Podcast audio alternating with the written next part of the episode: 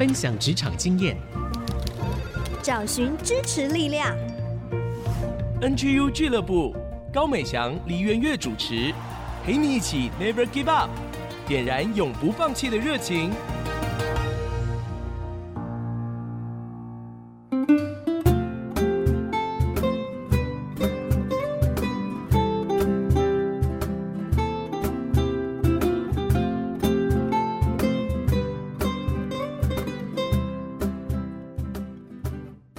听众朋友，大家好，欢迎来到 IC 之音 FM 九七点五竹科广播。您现在收听的节目是 NGU 俱乐部，我是主持人高美祥。今天呢，很开心为大家邀请到一个我熟悉的朋友，因为他是我的大学同学。但是他特别的地方不是因为他是我朋友，呵呵，而是呢，他号称台版贫穷贵公子。为什么呢？因为他初出茅庐啊，刚开始出社会，就因为工作的关系惨赔两百万，大家可能以为哇，已经很惨了，但是没有哦，他后来又赔了一百万，又赔了八十万，哇，这个是比八点档还八点档的剧情，他自己都忍不住要笑出来了。嗯，所以我要来欢迎他，他目前是担任不动产中介的资深经理陈泰元。嗨，各位 NGU 的听众朋友们，大家好，我是陈太元。哎，小美好，很高兴参加你的节目。大学的时候呢，他都叫我小美，因为我是美翔嘛。对，对，对，那我们这样称呼彼此也很习惯。嗯啊，太原哦，很不容易哦。其实我们大学毕业之后，大家就各分东西了，嗯，也没有太关注彼此的情形。没想到他的人生居然经过这些跌宕起伏，而且我觉得对职场年轻人来说有很多的启发。虽然他惨赔了这么多钱，但是他人生很励志哦。他又从谷底往上走，现在呢，听说他都省出一栋房。来，对对对对。那我要先来请教太原，你怎么会惨赔两百万？怎么搞的？哎，其实那个时候是在二十六岁、二十七岁，就大概十一年前的时候。嗯，因为那时候就是有莫名其妙的理想，我觉得可能就是因为年轻嘛，年轻的时候一来就初生之犊不畏虎，啊，二来就是。可能费洛蒙分泌太过了，对对对，太旺盛了，太冲了，对对对，所以也不懂什么叫做害怕，然后又满腔热血跟理想抱负，嗯，所以那时候我二十六七岁的时候，我去参选了台北市市议员的某政党的党内初选。哇塞，你这好敢哦！对，我现在回过头看，我也想说，天哪，如果要我再重复一次，我也不敢经历。所以那时候真的是不懂什么叫怕。嗯，对对对，嗯、坦白说哈，为什么人家会说我是台版贫穷贵公子？是因为认识我爸妈、认识我们家的人都知道，其实我爸妈就是算是经济能力还蛮 OK 的。就我们劳合街，OK，客气了啦。对，就是可能我爸妈也有一些很多的摊位，甚至也有店面在收租嘛，就有地主嘛。嗯、是，所以其实我从小就是讲比较直，就是我是在一个不缺钱的环境下长大。嗯，嗯，可是这个其实也有可能是一个缺点。也因为它也导致我在整个求学过程当中，其实我对金钱是没有任何概念的，嗯嗯，所以我也是在没有任何金钱概念跟财务规划的情况之下，只有满腔热血就敢去选举，嗯，因为人家都说啊，选举很花钱呢，你要害一个人就怂恿他去选举，然后我那时候我当时就没有想过这么多，结果没有想到你选举的时候越到后面。你才真的会吓一跳，怎么每天都是好几千块、一两万块钱一直在烧钱，嗯、一直在烧钱？你那些钱从哪里来的啊？啊因为像我大学时期，因为我们是夜间部，嗯，所以其实我们等于是白天可以去打工赚钱。是，那我那个时候白天就是有参加那个华视数位频道假上学园。我是土豆哥哥，嗯、对，我就是教国小一到六年级数学，所以我那时候每天进摄影棚。其实我也有存钱的习惯，有累积大概几十万的储蓄。哇，哎、欸，那你这样大学就储蓄几十万，其实蛮厉害的耶。对，其实我大学那时候就学费就是靠自己缴，嗯，所以我那时候对于自己的赚钱能力。还算蛮有自信的，信对，会对，就有那个自信在。然后我那时候也觉得说，选举为什么一定非得要花大钱？是，我们可以用苦行僧的方式选举。对，我那时候就是很天真，我就这样想啊。结果没有想到，你选举过程，攻读生的便当钱、攻读生的交通油资、嗯嗯、广告面纸、大楼看板，然后电话行销、拜票广告、网络关键字。嗯反正就什么都要钱，我后来就吓到，最后哦，我是在参选前一刻，我是真的都已经负债了，然后还到处跟人家借钱，情况之下，因为报名费要花六十万块，因为我已经根本就已经没钱了，所以我就宣布退选。哇，对，然后后来也是很奇妙的一个故事啦，反正就有一个匿名的一个家长，他就捐了支票，然后让我继续参选下去。嗯、真的，对，所以那时候也非常的感恩。嗯，对，可是问题是选到后面。虽然还是落选了，嗯，但是至少就是说我不是最后一名，嗯，那还有一点就是，我真的觉得钱很重要的是啊，我选到后面哦，选完了就已经确定落选了，嗯，我那个时候已经穷到哈，因为我有买那个大楼广告看板，嗯，因为人家叫我赶快拆除，说你都已经选完了，你又没选上，你赶快拆掉好不好？嗯，我就没钱拆嘛，因为拆也要钱啊，对，我就打电话去环保局，嗯，检举自己的广告。说那那那那那个广告已经过期了，你可不可以找人拆？然后所以就台北市政府环保局帮你拆，对，免费帮我拆，你就知道我那时候穷成这样。而且这个故事我也有写到我这一次的新书里。哇！我要强调的是说，每个人哦，嗯，总会经历过一个很重要的事情，嗯，然后你才会觉得钱很重要。哇，太原这一段故事听起来，我觉得真的很震撼哦。但是我可以感受得到，其实你内心是一个很澎湃、很热血。其实从大学时期开始就一直是这样，嗯、也很乐于助人，就是有那种理想。但是呢，因为初出茅庐，所以对社会上的很多事情啊不够有历练，所以你的热情感觉上好像就是。错付了地方，这样，也许我们从我们的话说，好像跌了很大一跤，对，对，可是也让你学到很宝贵的功课。不过呢，这个功课呢，好像还在学，因为呢，后来你总是还是要处理这些债务的问题嘛。听说你为了要很快的增加收入，就投入了房仲业。各位听众朋友。你以为这个故事就要顺风顺水了吗？不是哦，因为你进房仲之后，听说又被骗了一百万，我真的也是蛮佩服你。你可不可以简单的说一下这是怎么发生的？好，我尽量简短说，就是我当时选举过程认识了一个黑心房仲店长，当时就是整个房地产很火热，所以我为了要快速还债的情况之下，我不可能创业，没钱创业了，对，我也不可能去做。固定每个月薪水的工作，你要还到何年何月，所以只能做业务。嗯、那时候投资客风气非常的兴盛，嗯，所以我就觉得做房仲应该可以很快还钱。于是我就找了黑心店长，那个黑心店长就找我来做中介，他就跟我说：“哎，其实做中介超简单的啦，所需要的知识不多，你只要懂得人性就好了。”后来我进去的时候啊，他就开始鼓励我投资。他只是一个空壳的店长，嗯，他拿股东们买卖投资的一些房地产的权状啦、合约书啦，就骗我说那个是他可以做主的，然后就问我要不要投入资金，说买完立刻卖掉，赚差价就可以按比例分。嗯，对，于是那时候我就，就信了，我就信了，因为因为你知道吗？他竟然说了一句话，他说陈泰源。卖卖房子何年何月才可以那个完成啊？嗯、对不对？我也是希望帮助你早日还债，早一点让你父母对你刮目相看呐、啊！哇哦，这句话真的打中我的心，因为我就一直很希望我父母对我刮目相看，你知道吗？对，尤其前面又这个跌得那么惨，对啊，哎、欸，所以他真的是掌握人性哎。对，然后重点是我爸妈也很懂人性，嗯，我跟我爸妈努力说服，结果我爸妈就硬不给，说天下不可能有这么好的事情。哦，因为这个利润高的吓人。对，他说为什么店长他不自己去赚就好了，为什么要分享给我？于是我告诉我高中同班同学，我高中同班同学呢找我当保人才愿意付这个五十万。结果呢，我爸妈知道了之后，叫我把五十万退还给我高中同班同学。嗯、我爸妈又拿出五十万。哦、我爸妈说，既然要被骗，就让自己的家人钱被骗走就好了，你不要让你的高中同学的钱也被骗。哦，那是因为这样，我又隐瞒父母，我想说，那我干脆投一百万下去，结果就都被骗。哇，对，所以我想要再提醒朋友们，就是说，是。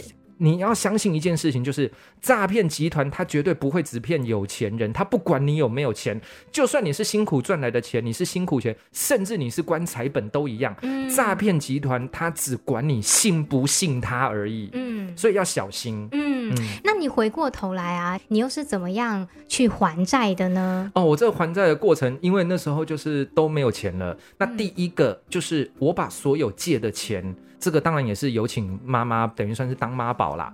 请妈妈先把我所有的外债，因为你跟别人借钱都会有利息，对，所以我就请妈妈统一把我所有在外面欠的钱先帮我还完，我就只欠妈妈钱。对，那欠妈妈钱呢，我一定会还，那只是说就没有利息，那我可以慢一点还，对，可以慢一点还，就是没有还款压力，也没有利息。那我顶多就是过年的时候红包包大包一点给妈妈，嗯，好，这是第一点，就让自己稍微比较没有压力。对，第二点就是开源节流，我努力的省，包含那时候就是做到三餐不花钱。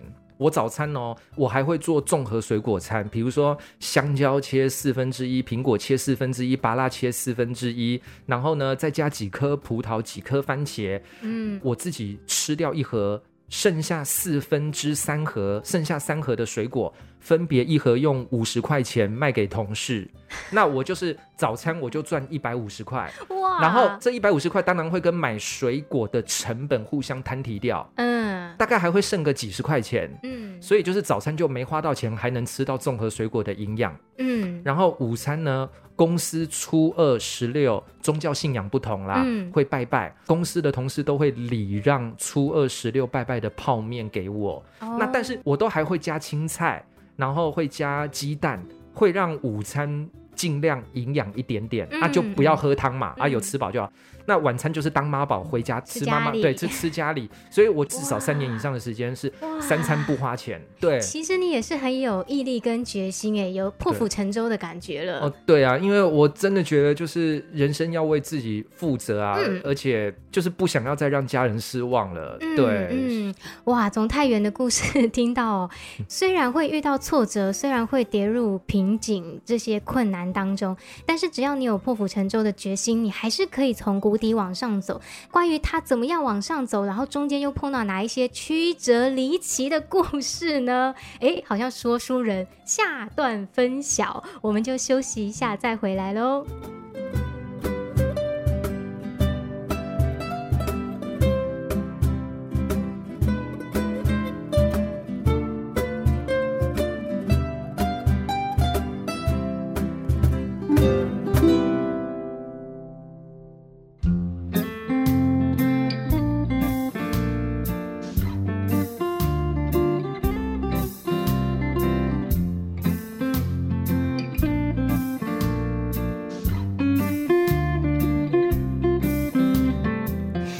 大家回到 IC 之音 FM 九七点五竹科广播，您现在收听的节目是 NGU 俱乐部，我是主持人美翔。今天呢，来到我们节目现场的呢，是我的大学同学陈泰元，他目前是不动产中介的资深经理。那他最最最让人惊讶的地方是他曾经负债好几百万。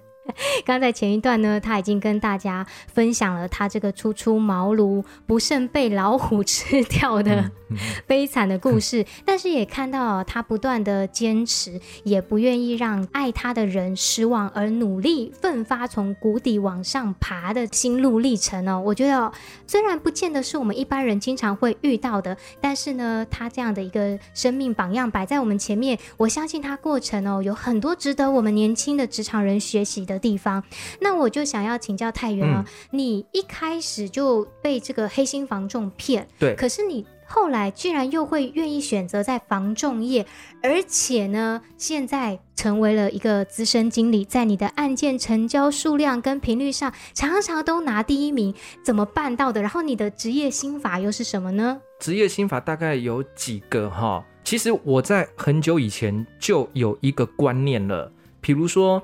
我们会指定要看好莱坞的电影吗？我们会指定要听相信音乐、风华唱片还是滚石唱片的音乐吗？不会嘛！我们只会指定说我要听周杰伦、林俊杰、萧亚轩，我要指定听蔡依林的音乐。这个就代表就是说，其实客户他不是跟着公司品牌走。客户是跟着业务员走的，我觉得这是第一个很重要的观念。嗯，那一旦你有了这个观念之后，你就会知道，我们都要为自己负责，要把自己的羽毛顾好，口碑要顾好。那你自己的口碑顾好了之后，客人就会源源不绝的被动而来。我当时第一年被黑心房仲店长骗了一百万之后，可是那一年其实我很努力的，虽然我那一年。我的年收入大概才七八万块而已，年收入年年收入才七八万块。第一年那时候真的很惨，真的很惨。可是因为我看到其他同事老鸟开始有在成交，同时我自己也有察觉到、自觉到，我各方面的东西都有在累积。嗯，其实这个就有点像水，你水再怎么加温加热，你加到九十九度，它就是不会滚。你要加到一百度，它才会滚。嗯，就跟房仲做业务也是一样，你就是很多东西都在累积，你自己也知道在累积，可是就是还没到那个沸点，所以就是还没有办法成交。嗯，那我会觉得，我只是碰到黑心店长，但不代表我对房仲这个事业是失望的嘛。嗯，那我觉得他还是有办法让我还债，是，所以我就继续做下去。这是第一点。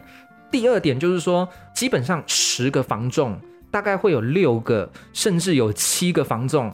他们的观念就是，我眼前有机会成交，我就给他成交就对了，先成交再说。对，能隐瞒就隐瞒，甚至能骗就骗。嗯，好，那这样子当然就不好了，因为你这样通常客户就只做一次。没错。对，可是像我不会哦，像比如说我在卖五楼，结果楼上六楼是凶宅，虽然五楼不是凶宅，对。照理讲，中介可以不用跟买方讲的。对。可是我会主动的说，哎，楼上六楼是凶宅，嗯，虽然我卖给你的五楼不是凶宅，但你介不介意？你介意就不要买。嗯嗯。啊，就是我都会把丑话讲在前面。嗯。虽然可能一时之间短期内。成交的频率机会比较少，可是客人就会对我更信任，对，然后会一直不断的给我更多的机会，嗯，所以我觉得做中介其实它就是一个人脉的累积、资源的累积、时间的累积，它就会越做越顺利。所以你只要心中有长期经营的观念在脑袋里。只要是业务，不管是不是房仲、保险也好、汽车也好，你只要是长线经营的心态，你一定都能够越做越顺利。只是因为万事起头难，都是需要累积，所以也鼓励大家，包含像最近因为疫情的关系，很多人收入啊有问题嘛。对，这个就是要告诉大家，做业务也是一样。很多财经专家、理财专家都告诉我们，这不是我发明的，就是我们一定要给自己准备至少半年、六个月的生活费、紧急零用金，嗯，再去做其他的投资或者是创业等等其他的，嗯，对，所以这个就是未雨绸缪，防范未然。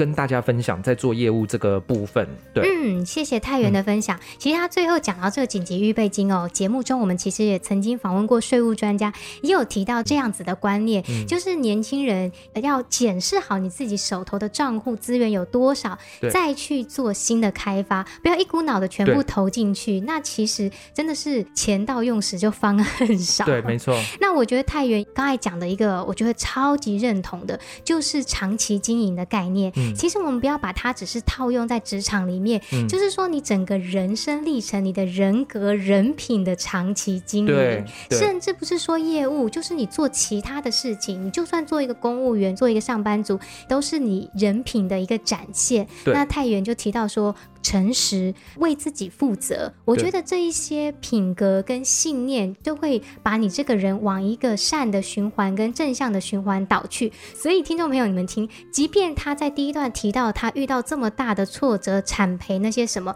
他也不是用一些很负面的手段，甚至是说了结自己的方式，想要终结这个问题，而是他还是站起来正面迎接，来面对这些问题，其实都展现出他为自己。负责这件事情，就影响到他在经营他自己的个人品牌上面。哎，我觉得真的很棒，因为年轻人太容易就一下跳进去那个金钱的漩涡跟陷阱。是，其实太原还是有在这个漩涡当中过。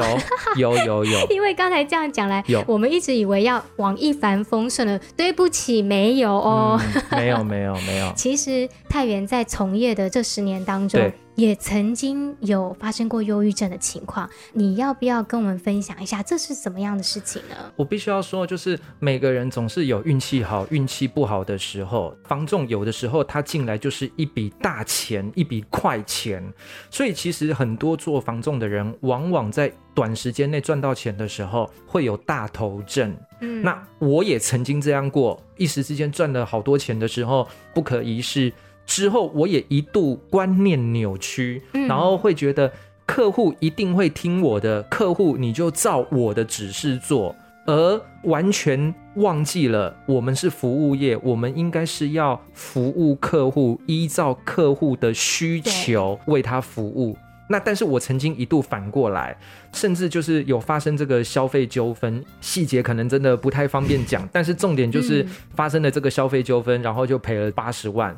那我赔了八十万之后啊，妈妈也去跟别人标会，然后弟弟妹妹也分别跟人家借钱，就是很多亲戚都分别借了十万、二十万来帮我度过这个难关，赔客户这个钱。嗯，也就因为我当时非常的自责，觉得说我怎么可以。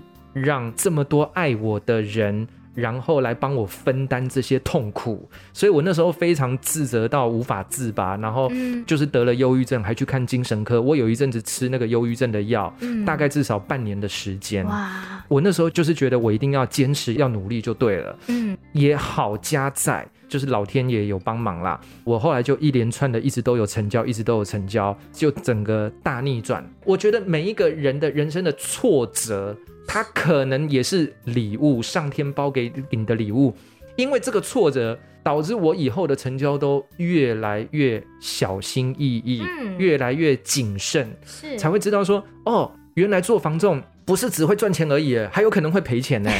对，所以我们不能够隐瞒，甚至不能够欺骗。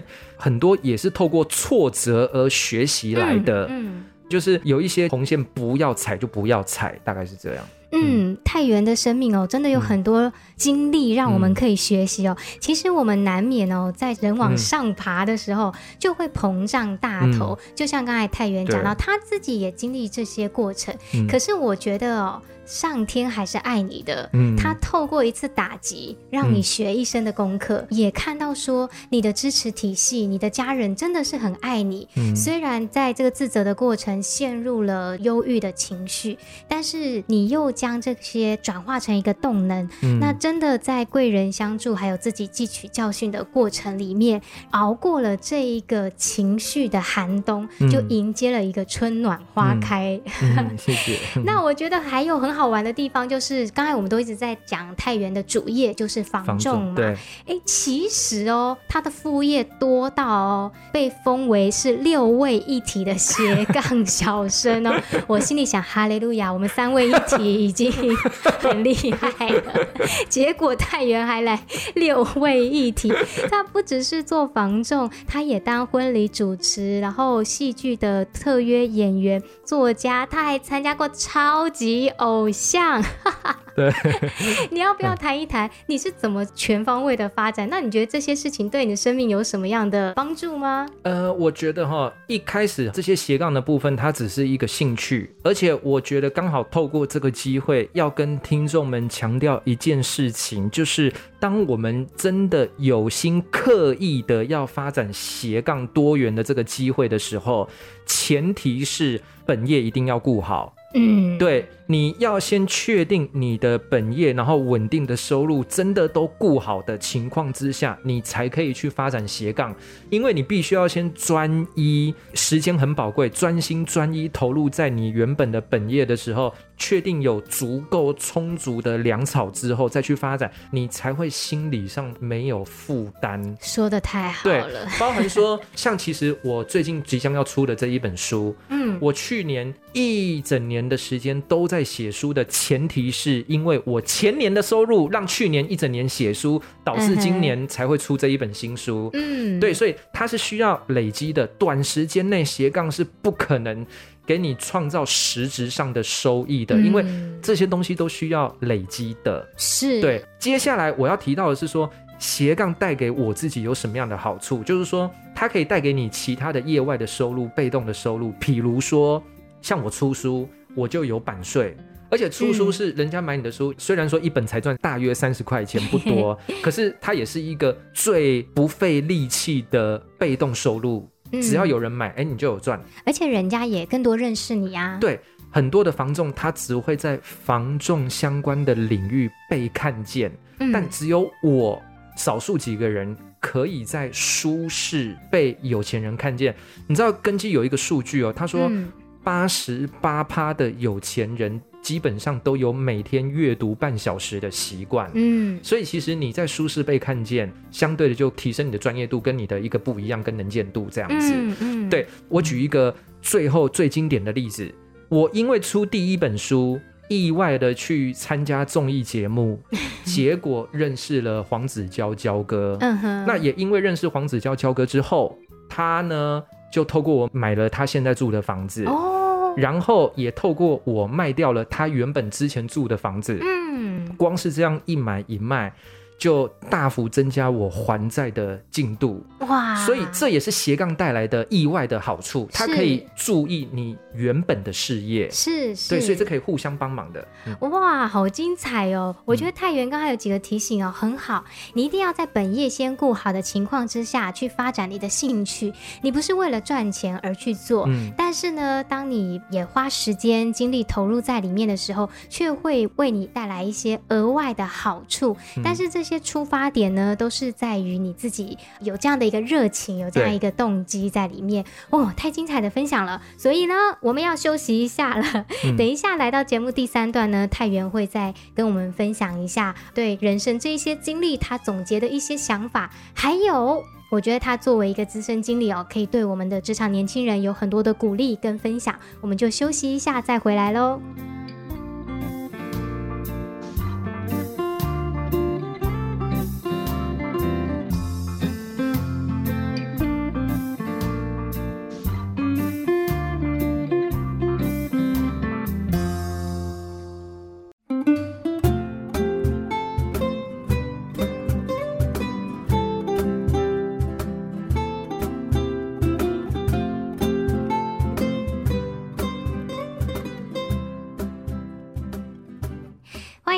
再次回到 IC 之音 FM 九七点五主科广播，您现在收听的节目是 NGU 俱乐部，我是主持人美翔。今天为大家邀请到的是不动产中介公司的资深经理陈泰元，他的封号很多，有台版贫穷贵公子，又有六位一体的斜杠小生。关于他跌宕起伏，犹如八点档的剧情人生，我们刚才前两段哦，真的分享的很丰富又很精彩。最后一段呢，我就。想要来请问他总结过去这一段从业的人生经历哦，到现在你有什么样的回馈或回应给自己吗？呃，我觉得应该这样讲哈。其实我每次在跟人家提到我过去这些经历、这些风风雨雨的时候，很多至少大我十岁以上的上一辈、老一辈，或者是爸爸妈妈等级的那一辈的长辈们，都会用很羡慕、很恭喜我的态度。哦，恭喜你！对，我就说为什么我这么惨，你要恭喜我？对呀。他说哦，因为其实你在年轻的时候的心底的复原的能力才会有足够，所以说你被骗，你遭遇到失败。如果都越年轻遭遇到，其实是越好的，都代表说将来你年纪越大，到晚年的时候就比较可以对抗这个挫折，或是比较不容易再遇到失败。所以我觉得总结过去这些经验，我要鼓励听众，就是说趁年轻的时候勇敢尝试，累积失败，拥抱失败，因为失败真的是成功之母。虽然听起来好像大家觉得是老生常谈，嗯、好像老师都在说，可是我们从太原的生命经历里面，真的发现哦，过去这些失败成为他的养分，而且这些养分很厚哦，使你在上面开花结果，所以这一切都是有意义的。不要去害怕，反而越年轻越要拥抱失败。那也因为这样走到现在，你又出了第二本书，而且呢，其实太原在出书之前就跟我。说小美，你也有在书本当中哦啊！我没有办法当作家，可是我被写到书里面了。哎，这个地方写的好玩的是什么呢？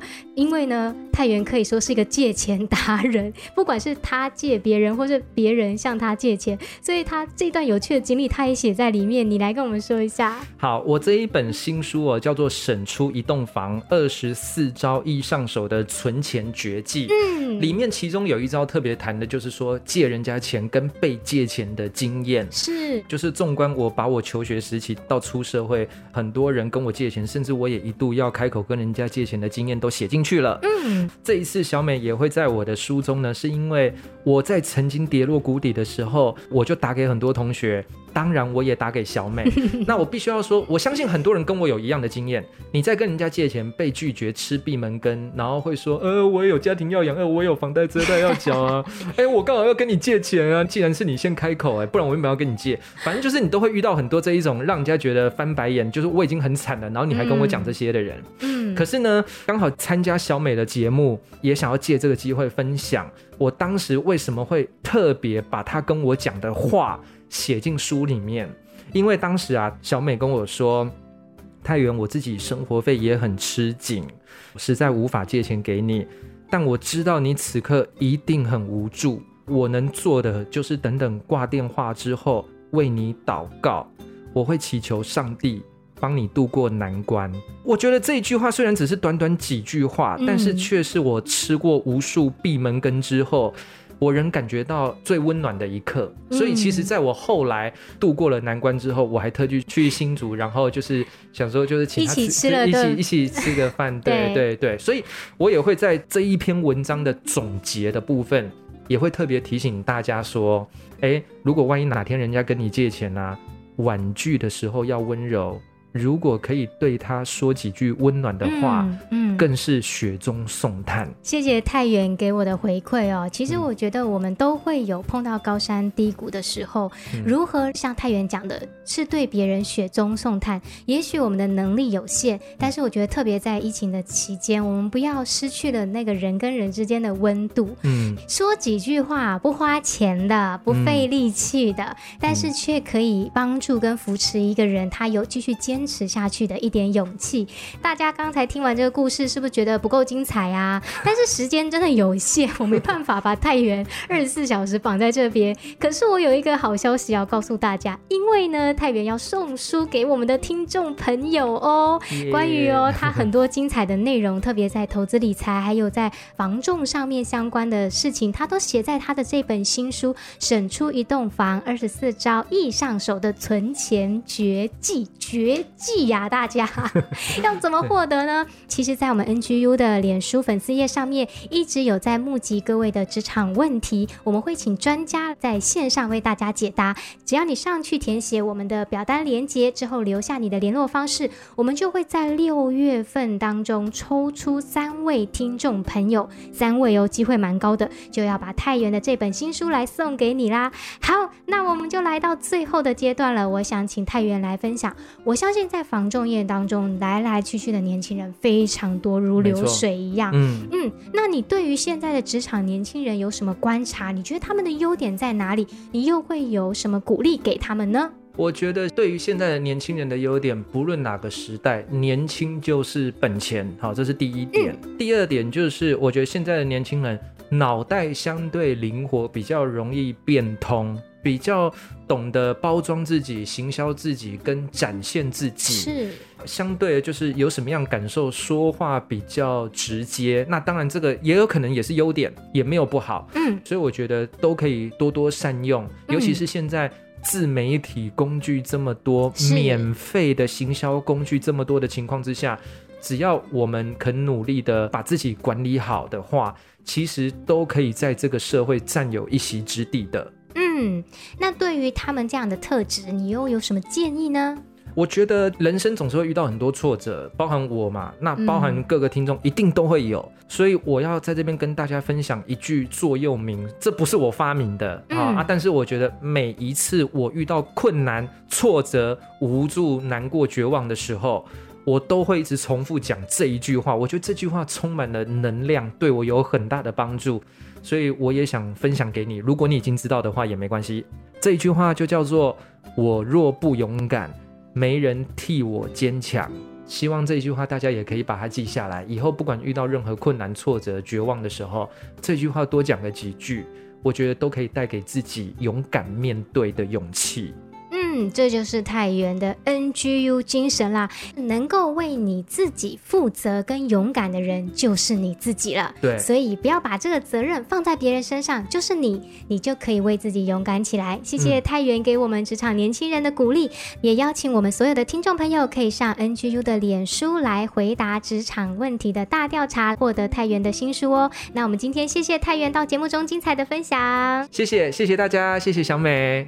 好的，那我们就休息。一下，等一下就回到我们第四段的追剧神器，让小月姐姐带领我们一起看好剧，提升职场竞争力。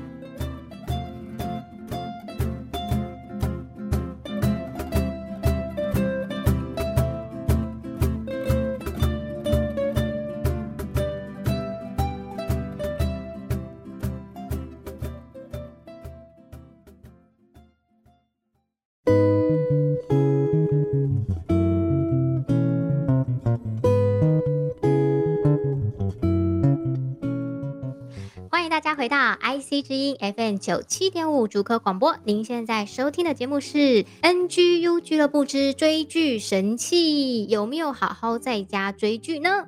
为大家邀请到的呢是新竹市联合关怀协会的执行长，也是我们 NGU 俱乐部的发起人，终身志工李元月小月姐姐。嘿，小翔妹妹，你又让我终身了。我本来是想做两年就交棒了，不行 不行，一日志工，终身志工。谢谢。今天呢，我们要来看一部电影，叫做《新闻记者》。嗯、那希望大家看好戏，提升职场竞争力，甚至呢，增进我们的亲子关系。因为完整的人一定是在职场、在家都可以找到完整的自己。嗯、好，是，所以我们从电影里面呢，去很多很多的对话。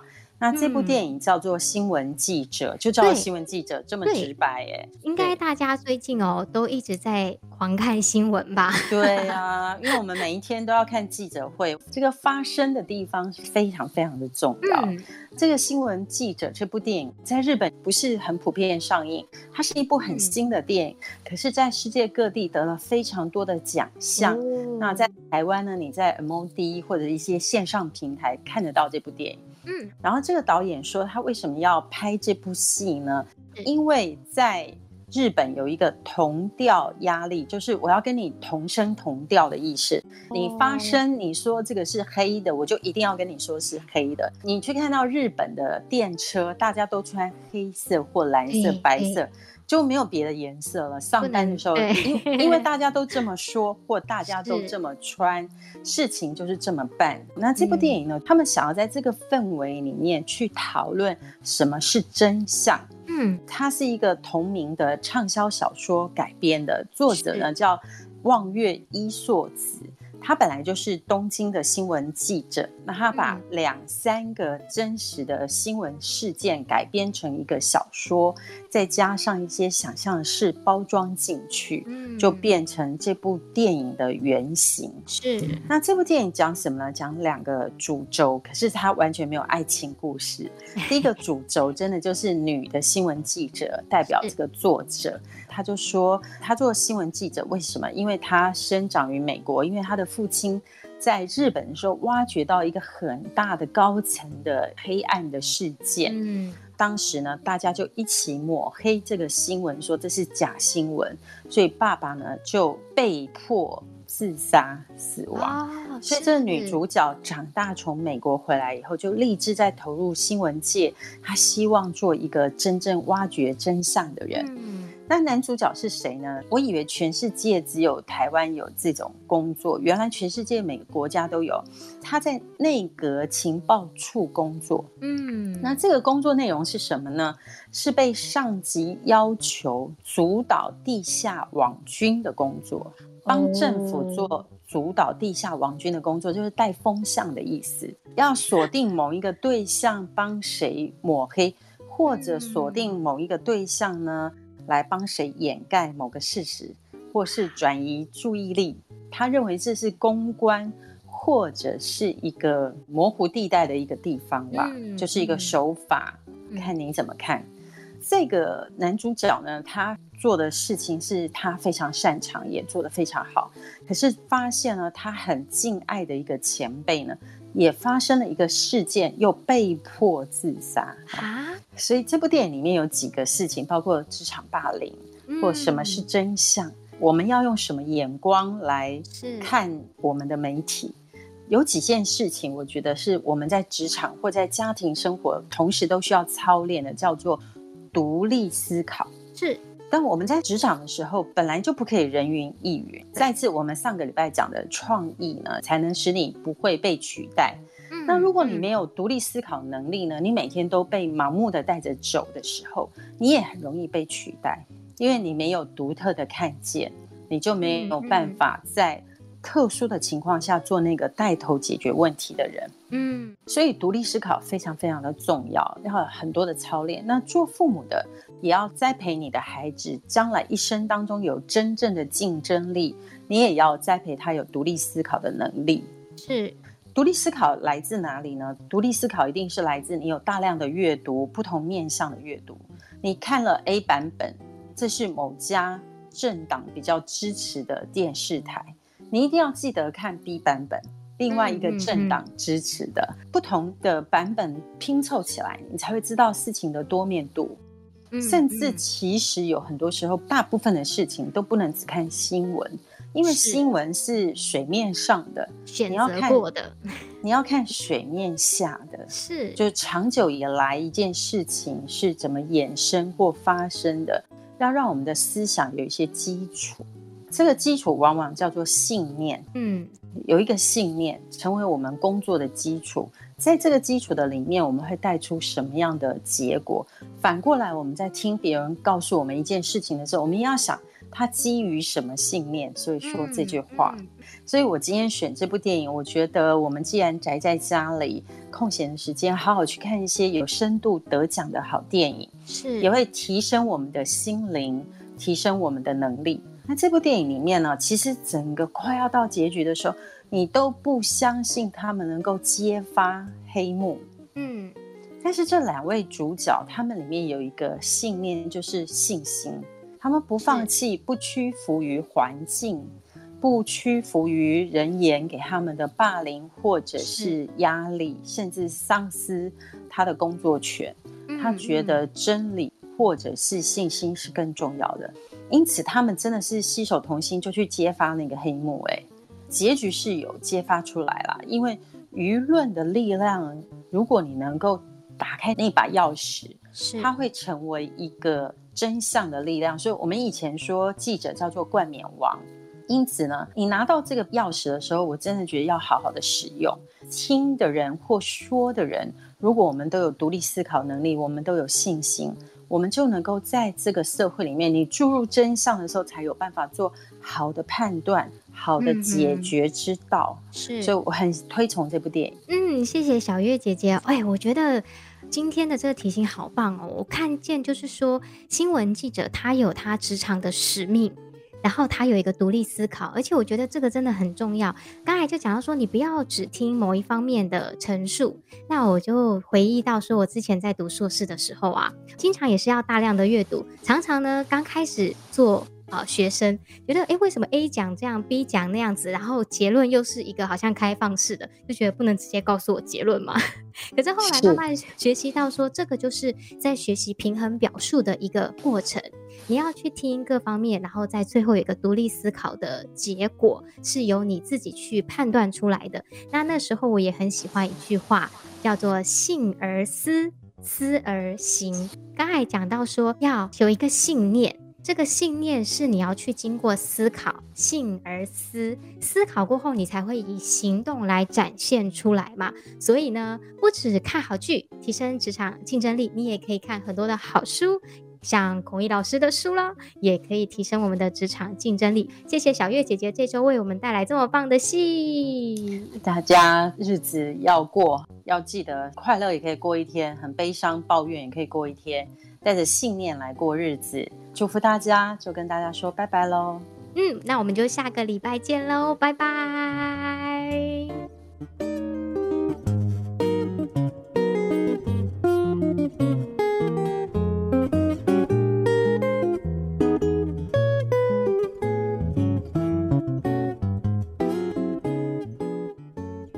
上 NGU 俱乐部由蒙利集团赞助播出。蒙利集团邀您一起在职场、家庭、人际上 Never Give Up。